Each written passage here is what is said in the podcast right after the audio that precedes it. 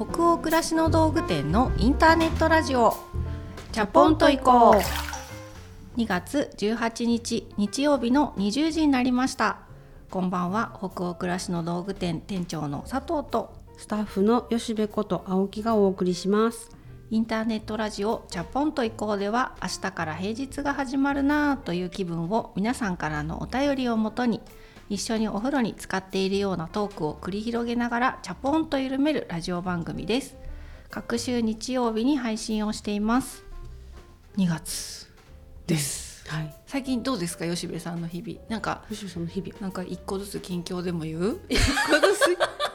あのね まさに週末なんですけど、うん。東京芸術大学の卒展に行ってきたんですね、あの文化祭も去年楽しんで、うん。うんまた違うこの卒業制作っていうとその渾身のものがうん。きっと見れるじゃないですか、わあそっちも見たいなと思って日程を確認してすごい楽しみにしてて、すごい意気込んで行ったんですよ。うんうん 意気込みいらないんですけうんどうん私が出展するわけじゃないんで。うんででも見る側としても意気込んでいったのね。文化祭もすごい物量だったので、うん今回は一体どんな感じになってるんだろうって言ったらもうすごい展示の量もいっぱいだし、うん音楽部も美術学部もあるので。で見応えが本当にすごくって一人一人が自分でお題があって取り組んでるものなのでう、ん。なんかもう一ブース一ブースすごいというか、へそえ。のうわっていう。へえ見切れたんですか？一日で。見切れなかったですね。もう体力の限界で。通わないといけないんだねじゃあもそう。うコンプリートしようと思ったでら。人手もすごい多かったのでもう途中なんかこうあまだ地下があるとか。でもここのここを見ておこう。でも地下に行ったらあどうしよう。左右に分かれてる会場が 広いみたいなもう本当に息も絶え絶えな感じ。で 情報量が一気に浴びるもんね。情報量すごいしパワーもすごいので。よね。だって基本的にはその学生さんっていうか若い方たちのはい。もう4年生爆の発のそう。もう表現があちらこちらにいやもうなそうなばまってるわけですもんね会場内の。だ。から渾身なのでもう魂がもうなんかすごい。か。でもやっぱりね面白かったですね。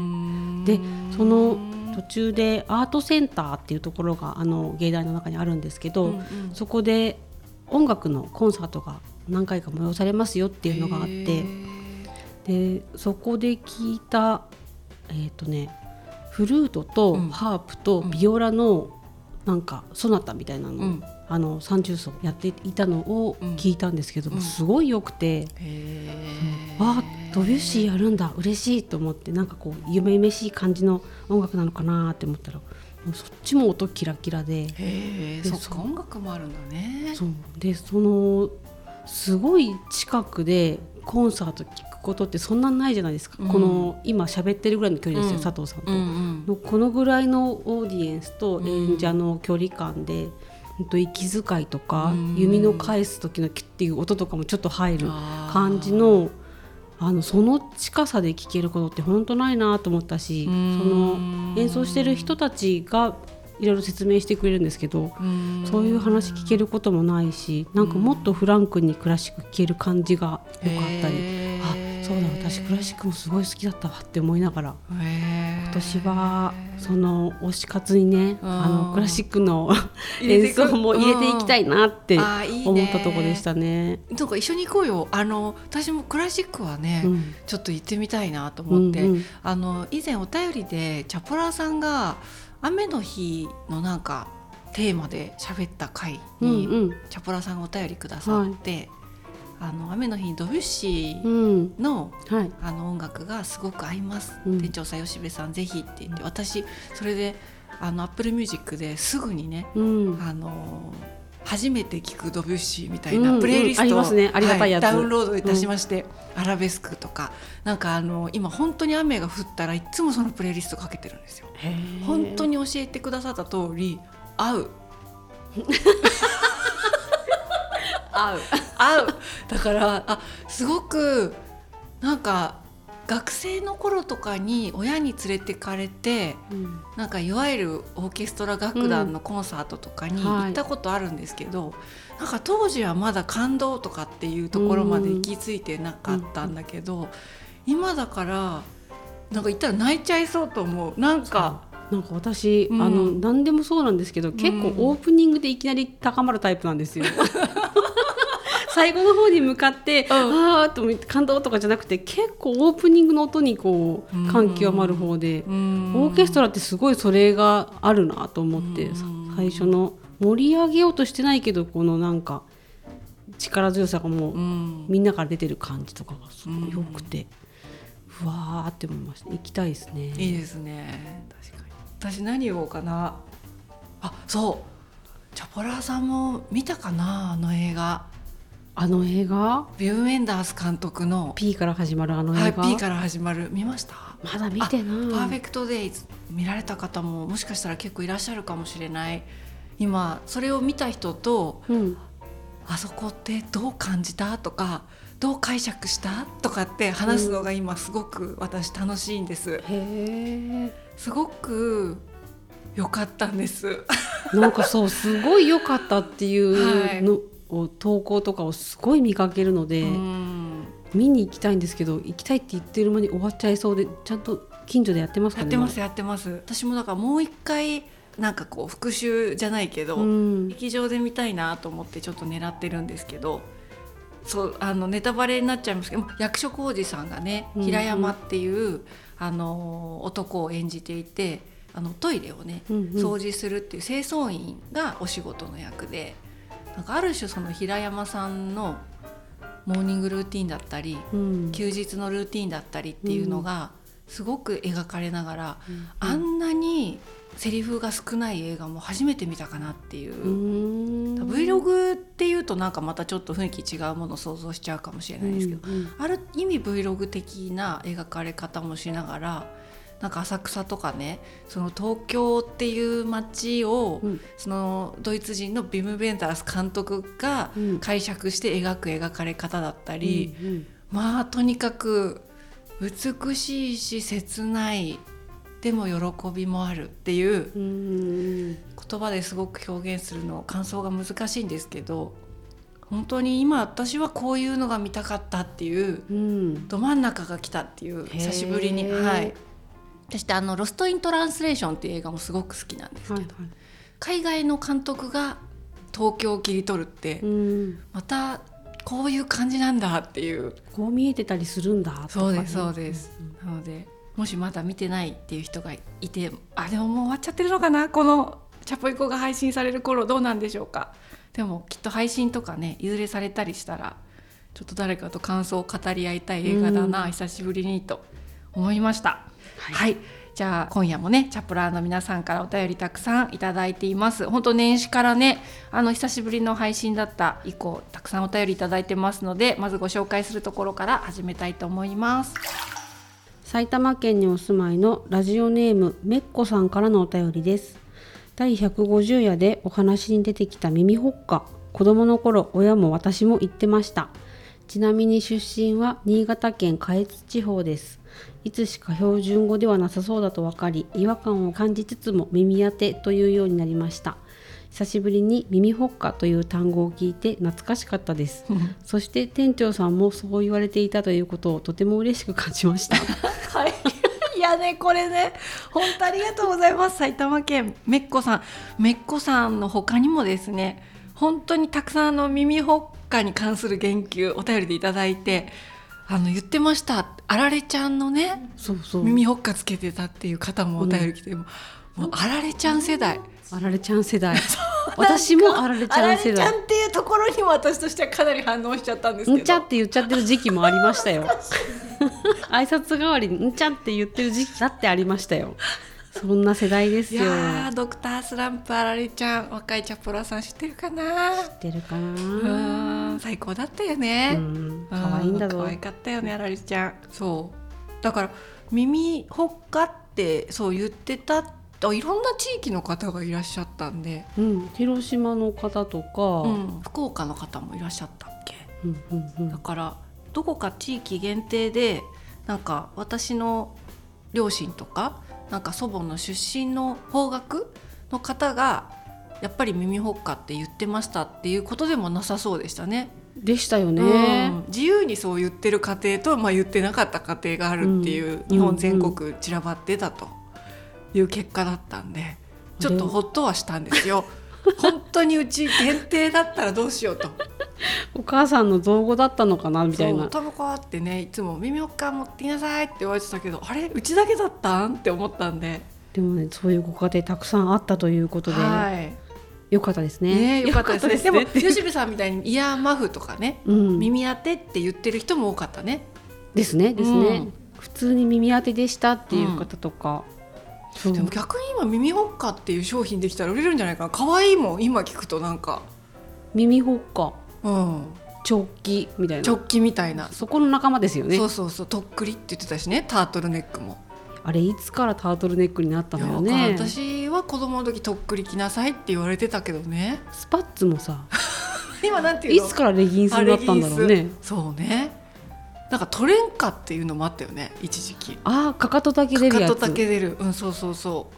あったよね。あったよね。なんかあれ誰が考えるんだろう最初の一人目。ね。ね。絶対思いつかないじゃない？ト思レンカって。思いつかないもんね。うん。でもよかったです。あの日本でたった一人かと思ったんで。たった一世帯かと思ってたけど。一世帯かと思ったけど。複数世帯。ありがとうござい結構ます言ってた。はい。よかった。すごくほっといたしましたね、そういうの他にもありそう。めっこさんありがとうございます。ます。じゃあ次のお便りいきましょう。神奈川県にお住まいのラジオネームいちごほっぺさんからのお便りです。佐藤さん吉部さんこんにちは。先日帰省した際60代の母に Spotify の操作方法を説明しました。後日母から洗濯物を畳みながら聞いていたら「ぽちゃん商店」という番組がすっごく面白かったと言われその場ではさっぱりわからなかったのですがチャポンと行こうのことだと後で気がつきました。まさか自分の母がチャポラーになるとは思わず嬉しいようなそわそわするような気持ちです。今年の母の日には北欧暮らしの道具店の商品をプレゼントしたいと考えています。これからも親子で楽しく聞いていきます。はい。神奈川県のいちごほっぺさんありがとうございます。ありがとうございます。60代のお母様ほらよくあの教えてあの親子で聞くようになったっていう方いらっしゃるけどはい。あの自発的にというか偶然お母様もお母様でうん。出会われたっていうことなんだねこのラジオに。ですね、うん、そしてこれ最高ですね。ぽちゃん商店、うん。使っていきたい使っていきたいね、うん。北欧暮らしの道具店のインターネットラジオチャポンと行こうがギュッとまとまってますよね。そうと思いました。だからちょっと商店感ざ 道具店っていう感じとチャポンと行うこうをもうかなりお母様の中でセンスよくミックスしてくださった結果がぽちゃん商店、いいですよね。これいいですね。そして可愛い音かが。わいい。これ多分通じますね皆さん。通じますね。チャポラの皆さんはすぐ分かわかってくださる。あれそれチャポンと行こうじゃない？って多分気づけますよね ギリギリ。い気づける。それってもしかしてチャポンと行こうじゃないって。いいですね。なんか本当あのーちゃんぽんと行こうとかね。ああありましたね、はい、多分いまだに多分ちゃんぽんって、あのおっしゃっている方もいらっしゃるようだし、うんうんうん。新しく今度ぽちゃんと行こうもありましたよ今まで多分、来ました、ぽちゃんと行こうって思ってる方もいらっしゃるし。北米暮らしの道具店のぽちゃんと行こうっていう。北米ありました？北米ありましたよ。そうでした？は北欧さんじゃなくて、うん。北欧さんってよく言われることあるじゃないですか、いはい。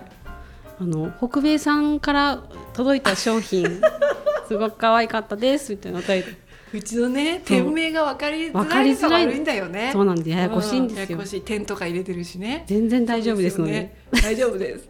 なのでまあいろんな呼び方あるんですけどでもこれはまた新しいし案外思いつけなかったここまで、うん、うん、いいですね。いやいいですね。なのでちょっとあの違う言い方をうんうん。身の回りでされてる方がいたら、あれ？それってもしかしてチャポ？一個？っていう感じであの見つけていただきたいですね。隠れチャポラーさんを。うん、うん。そうね。隠れチャポラーって言ったけど。隠れちゃいないんだろ隠れちゃうけどいないんだけどあの名前はねちょっと違って解釈されてるはいはい。チャポラーさんに。同じ番組だよって。だいうよっていう風にちょっとあの伝え合ってもらえると嬉しいなと思いますね。はい、本当になんかほっこりしましたこれ。ありがとうございます。ありがとうございます。何かで使っていきたいですぽちゃん商店。うん。っていうかもうむしろずっとそう言っていてほしいぐらいだな、ね。正直。言い間違いを直さずにね、直さずにいてほしいです。はい。りがとうございます。ありがとうございます。はい。じゃあその他にもたくさんのお便り今回も本当にありがとうございます。お便りはすべてチャポエコスタッフ全員で楽しく興味深く拝見をしております。それでは本日のテーマとなるお便りに行きましょう。東京都にお住まいのラジオネームよしちゃんさんからのお便りです近頃夕食の準備が億劫で仕方なくスランプに陥っています。幸い夫は外食でも全然 OK というタイプなので気分が乗らない時や疲れが溜まっている時は外食やお惣菜に甘えていますが毎週今週は7分の3しか自炊できなかったと自己嫌悪に陥ってしまいます。そんな時にたまたまご近所の方からスナップエンドウをいただきその筋を取る作業をしていました。せっかくいただいたものだから丁寧に調理しようと思い好きな音楽をかけながらエンドウの筋取りをしていたところ単調な作業に筋がスーッと取れる心地よさが相まってなんだかとても心が整う感じがしたのです。ああご飯の準備って億劫なだけじゃなくこういう効果もあるんだなぁと少し前向きになれた瞬間でした。店長さん吉部さんは家事や暮らしの中でこれをしていると心が整うと感じることはありますか？はい。東京都のよしちゃんさん、お便りありがとうございあます。りがとうございます。なるほど。心が整うと感じる今日は家事のお話。家事とかのお話久しぶりな気がしません？そうかも。ね、うん。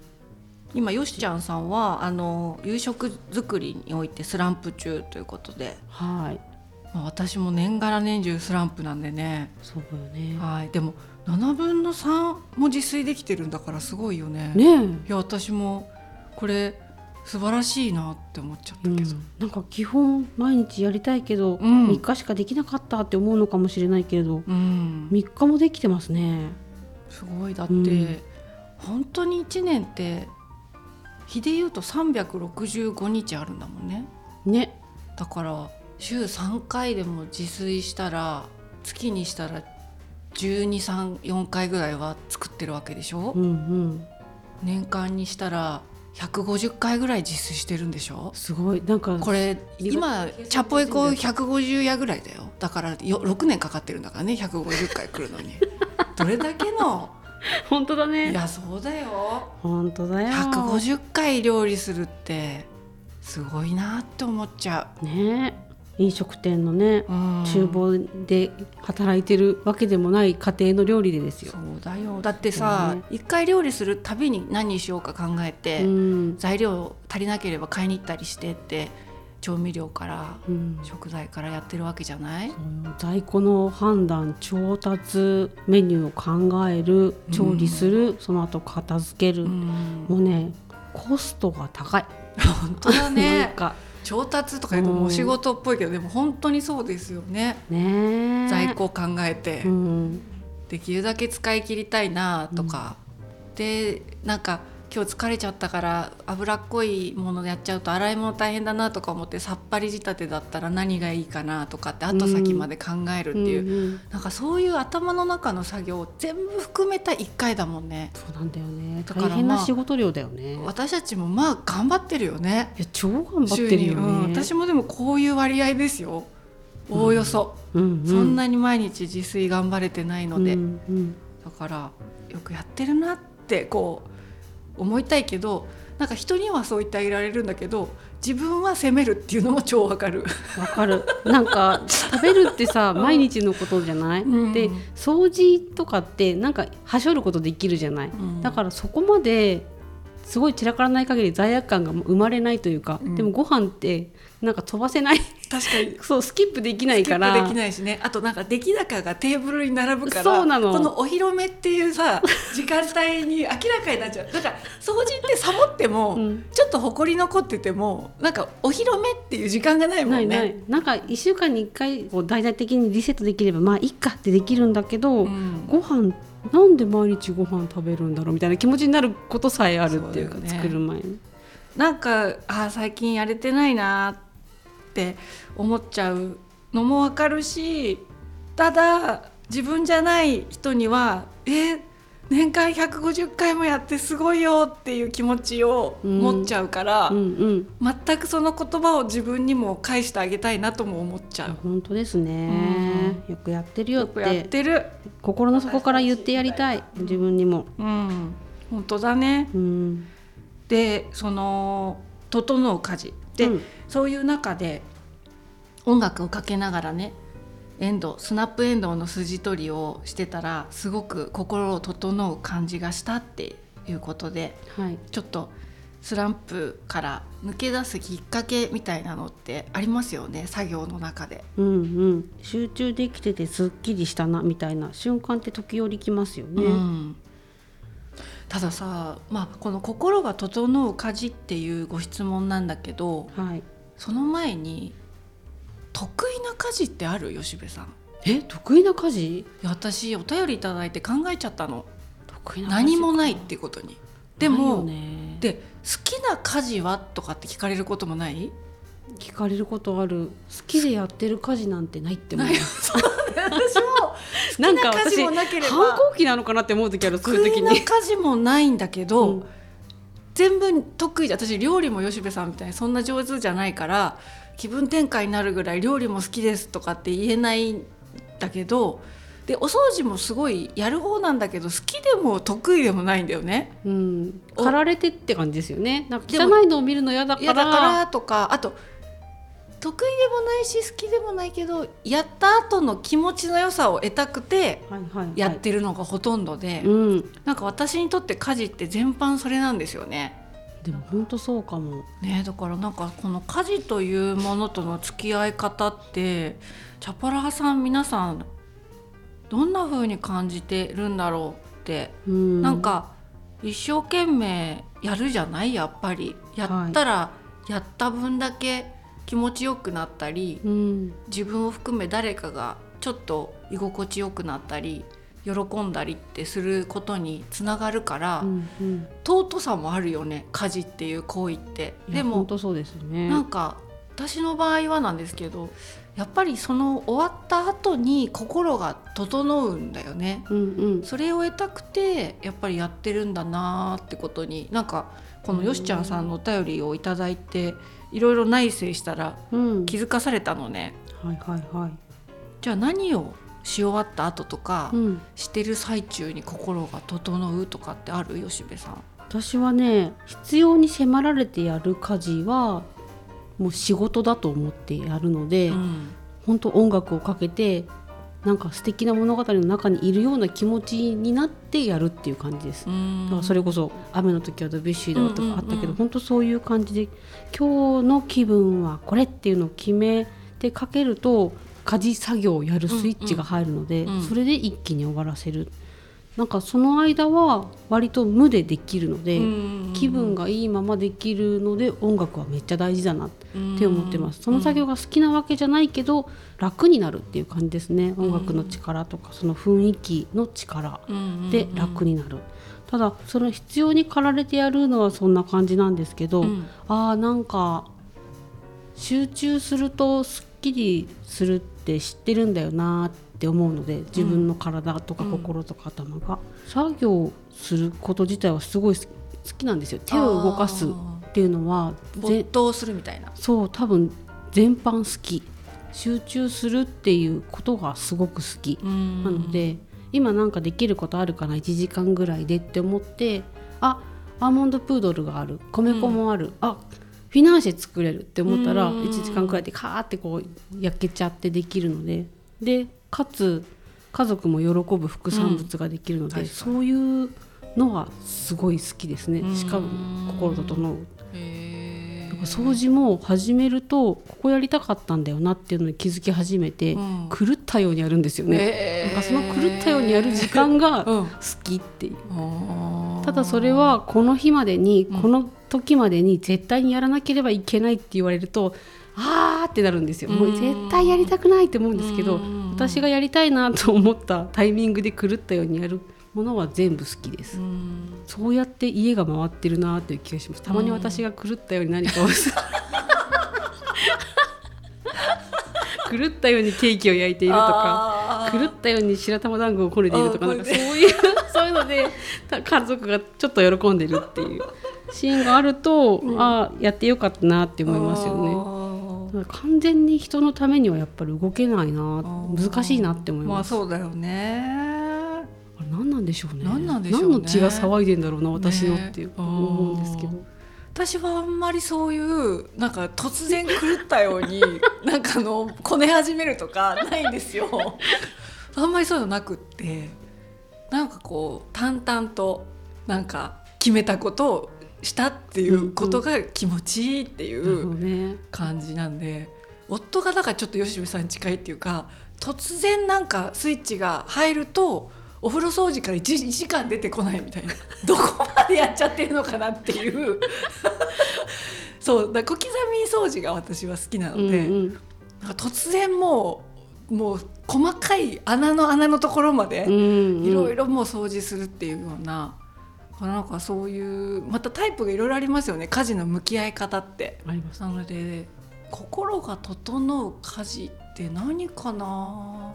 なんか日々日々やることでちょこちょこ整えてるんだろうねっていう感じはする。そうだね。そためないっていうことで整える、あのニュートラルにしてるっていう。そうだねまさに。だから家事をやって心を整えるっていうよりは心が整うために家事をやってるみたいな、うんうん。うん、乱れないためにためないでこのそうちょこちょこね。ちょこちょこやってる。でもすっごく綺麗好きかっていうとそうでもないので、うん、だから大体週末に家中掃除機かけてでリビングの棚とかあとはテレビボードとかをちょっと掃除シートでさささっと拭いてでキッチンさささっとベタベタしたところだけ拭き取って、うん、キッチンの排水口のぬめぬめだけあのキッチンハイターで掃除して、うんうん、その辺の基本をやってでで天板がうちあのダイニングテーブル白いんですよね、うんうん、あれ？あそうだ1個だけあった。心整う家事、うん、天板が白いダイニングテーブルなんで毎週ね小分けのマジックスポンジ。なんていうのあれ？激落ちくん？あ,、はいはいはい、うん、あれ大好きで激落ちくんを左手に湿らせたものを持って右手で、うんうん、あの牧田の掃除機っていうや感じでやってるんですけど、あの真っ白にするんですよ週に1回。なんか子供が宿題やって鉛筆のカスとかでちょっと黒ずんでたり、なんかトマトソース飛び散ってうっすらピンク色のシミできてたりするんですけど、それをきれいに拭き取って1回だけこうリセットみたいにするとなんかテーブルが白いキャンバスに戻ったみたいになって大体それだけをやって、えー、と花の水替えして。植物の水やりするっていうところまでが土曜日の、うん、なんてルーティン、はい、家事なんですね。うん、これも別に得意でもなければ何かが好きっていうわけでもないんですけど大事な時間ってわけでもないし、ね,、しでも吉部さんみたいに私もイヤホン耳に入れて何かポッドキャストの一番組聞き終えるぐらいで大体できちゃうので、うんうん、耳活はしながら、うん、それを一連やった後に「ああよしみたいな今週も頑張ったみたいに、うんうん、あの瞬間がすごい好きですね。結果として心が整った気がするっていうのはあるかも、うんうん、今週もよくやったし終わったし始まった、うん、みたいな、ね、週末がここからやっと始まるっていう感じで今週はもうどこも行かずに近所の喫茶店で本読もうとか、うんうん、なんか子供連れてちょっと近所散歩しようとかそういう気持ちになる前の手はずっていうところが、週末のルーティンあるかな。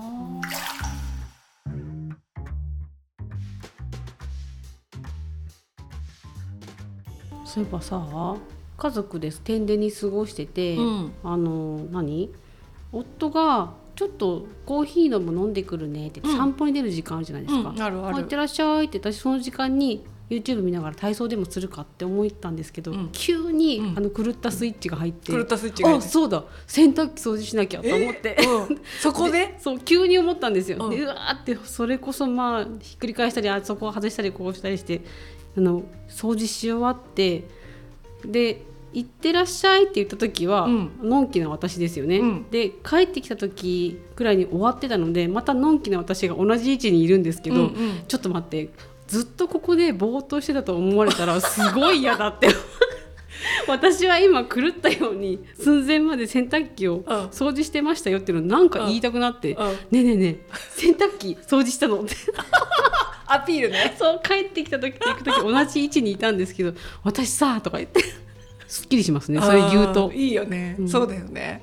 なんかさ洗濯機は本当に一年発起しないと私できない、うんうん。とあのねそう一年発起で言ったら、まあ、排水口系とか、はいはい。その洗濯機とかその水が関するところって、うんうん。本当にできるだけ後延ばしにしちゃうんだけど私もう一個なんていうの？後延ばしにしがちだけどやるとすっきりするっていうはいはい。家事一個思い出したんだけど、はい、あのベランダの手すりを全部拭く。あベランダの手すりって本当に汚いよね。花粉の時期だってめっちゃ花粉で黄色くなってるんだけど、うんうん。あれをね拭けばいいんだよ。布巾を濡らしてたださーっとそんな広いわけでもないんだから、うんうん。拭けばいいんだけど拭かないのね。であ拭いてないのに布団持ってきちゃったって日あるよね。干しちゃうのよ。あ干しちゃうんだ。干しちゃうのよ。私その寸前にスイッチ入ってすごい掃除するタイプ。私そこも見て見ぬふりするのがすごい得意で、だけど本当にそれを濡れ布巾で綺麗に拭けた日物干し竿まで、うんうん。あれ本当に幸せ感じる。幸せ感じるね。また次の日花粉つくんだけどね。うん。瞬間芸なんだけどさ。でしかもさもう拭いた後に拭いたのっていう。そうなんだ。なんだろうね。アピールできてないな。ベランダの手すり拭いといたよ。なんかねすごいぼーっとしてるって思われてるなって時々感じることがあってああそっかそっか 言っとかなきゃと思って 私ぼーっとしてないからっていう、ね、なんかこれ多分負けん気だと思うんですけど これやってるよっていう。でもお兄ちゃんの方もやったら夫婦言ってそうだもんなんて逆に、あのねすうんごい。家中やったみたいな。なんかね、うん。全部やったって言うんですけどその下から上のやつ全部やってるって私も思いながら。お互いねそうそう。夫婦でマウントを取るっていう。いややってるっていう。やってるっていうね。お互いにやってるっていう。でお互いにやってる。ありがとうみたいな。お互いにありがとう。お疲れ様いやほんと。だからねどうしたらいいんだろう。なんか近くに置いとけばいいのかな。でもね近くに置いとくってのやってるのよ。あのほらボロをさ、うん。タオルのなんか切れ端を切ったやつあの交換した時に出る切れ端、うん。置いてるって言ったじゃない、うん。あれもね見栄えがあんまり良くなくてなえるのよね。そうでどうしたらいいんだろう。もう一回キッチンに戻れば済むんだけどその20歩ぐらいをサボっちゃうんだよね、まもう布団を抱えて持ってきちゃったから。でもさその布団かぶるのも自分だしさ、そうなのよね。綺麗にするのも自分だからさ、そういいんじゃない？でもちょっとあの半分ぐらい家族の布団も関わってるからどうにかしてあげないとなとは思ってるんだけど。うん、ちょっとタオル持ってきてって言ってみるとかね。あーそっか、うん、それもサボっちゃうんだよね。人を呼ぶっていう行為を取ればいいんだけどね、人呼ぶのもめんどくさいからね。来週末こそ拭くぞって思うんだけどこの間ね拭いたんだよね、うんうん、すっごい気持ちかった。あのさたった L だよね、計測しても多分2メートルぐらいでしょ。うん、23メートルあるかないかの L をね濡れたので綺麗に拭くだけなんだけどうん。あれがどうして私はできないんだろうなってうん。悩みで。す、うん。そういうのねいっぱいあるな上げていくと多分他にも今思い出細かく言せないうけど。とね、いろいろあるよね。だからね家中ピカピカって難しいよやっぱり。うん、難しい。うん。どっかは抜けてるしう、ん、うん、多くの人にとってはね棚の上よりベランダの3拭けだと思う。だってその方が体に影響ありそうだもんだって。でもバフバフってするからいいかって思うんでしょ？そうるから。最後振るからって。掃除機かけたりするしって。そうなのね。なのなの。なのでね本当にあの家事の話ってただ楽しいね。楽しいね。いろいろ出てくるわ楽しいね。あとさ聞いてみていい子だけうん、いいよ。クローゼットの中ってさうんうん。どのぐらいの頻度で掃除機かけてる？クローゼットの中？え、掃除機握った時にはかけてる？あじゃあほぼ毎週？なんかほんとスーって入れるだけだから。じゃあちゃんと扉を開けて下まで入れるんだ洋服の下までそうであ偉いあでもなんだろう偉いな。タンスが入ってて空いてるとこだけですよ、うんうんうん。あの棚が置いてあるんで、うんうん。棚をどけてまではやらないんですけど、うん。その見える隙間のとこだけは。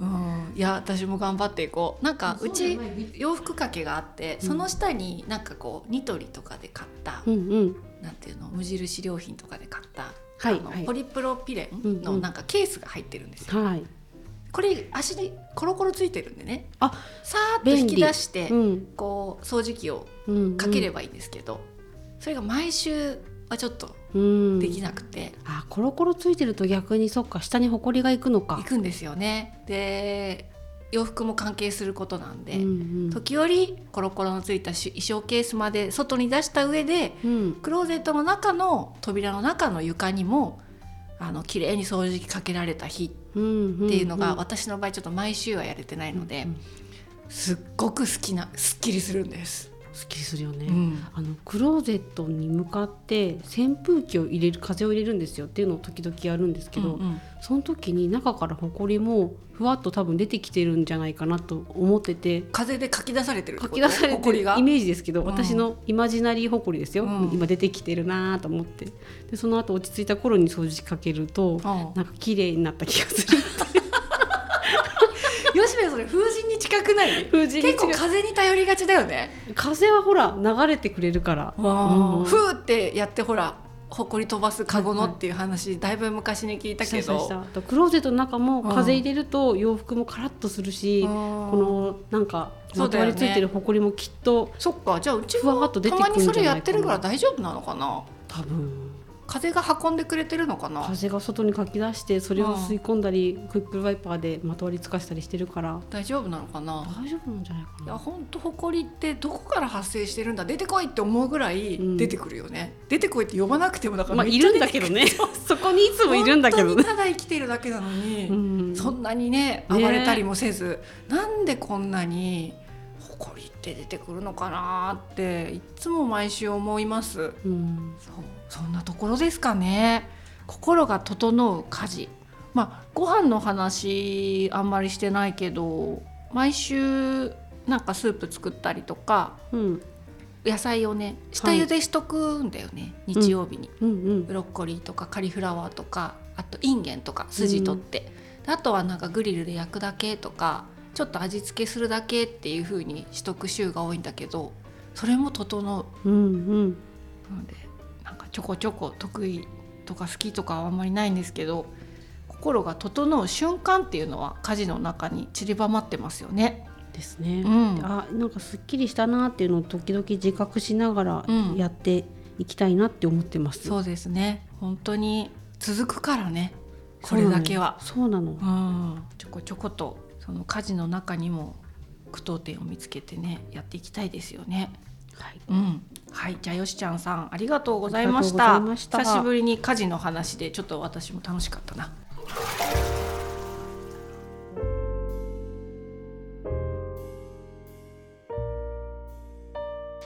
じゃあ今夜のインターネットラジオチャポンと移行はここまでです。皆さんお湯加減いかがでしたでしょうか？吉部さん今日は心が整う家事というテーマでしたけど、うん、はい、お湯の温度何度でしたでしょう？お湯の温度39度くらい。39度。はい。皆さんの気分が今日も少しでも緩まると嬉しいです。番組は北欧暮らしの道具店のサイト上やアプリに加えて YouTube や Spotify など合計8カ所で配信をしています。ぜひご自分のライフスタイルにフィットしたプラットフォームでお楽しみください。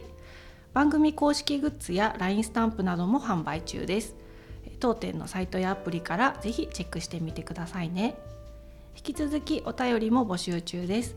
サイトやアプリでチャポイコ最新記事を検索していただきページ後半にあるバナーよりお送りください。Spotify などの場合は説明欄のリンクからお便りフォームに飛ぶことができます。全国のチャポラーの皆さんお便りお待ちしてます。次回のチャポンと以降は3月3日日曜日の夜20時を予定しております。それでは明日からもチャポンと緩やかにそして熱くいきましょう北欧暮らしの道具店店長の佐藤とスタッフの吉部こと青木がお届けしました。それではおやすみなさい。おやすみなさい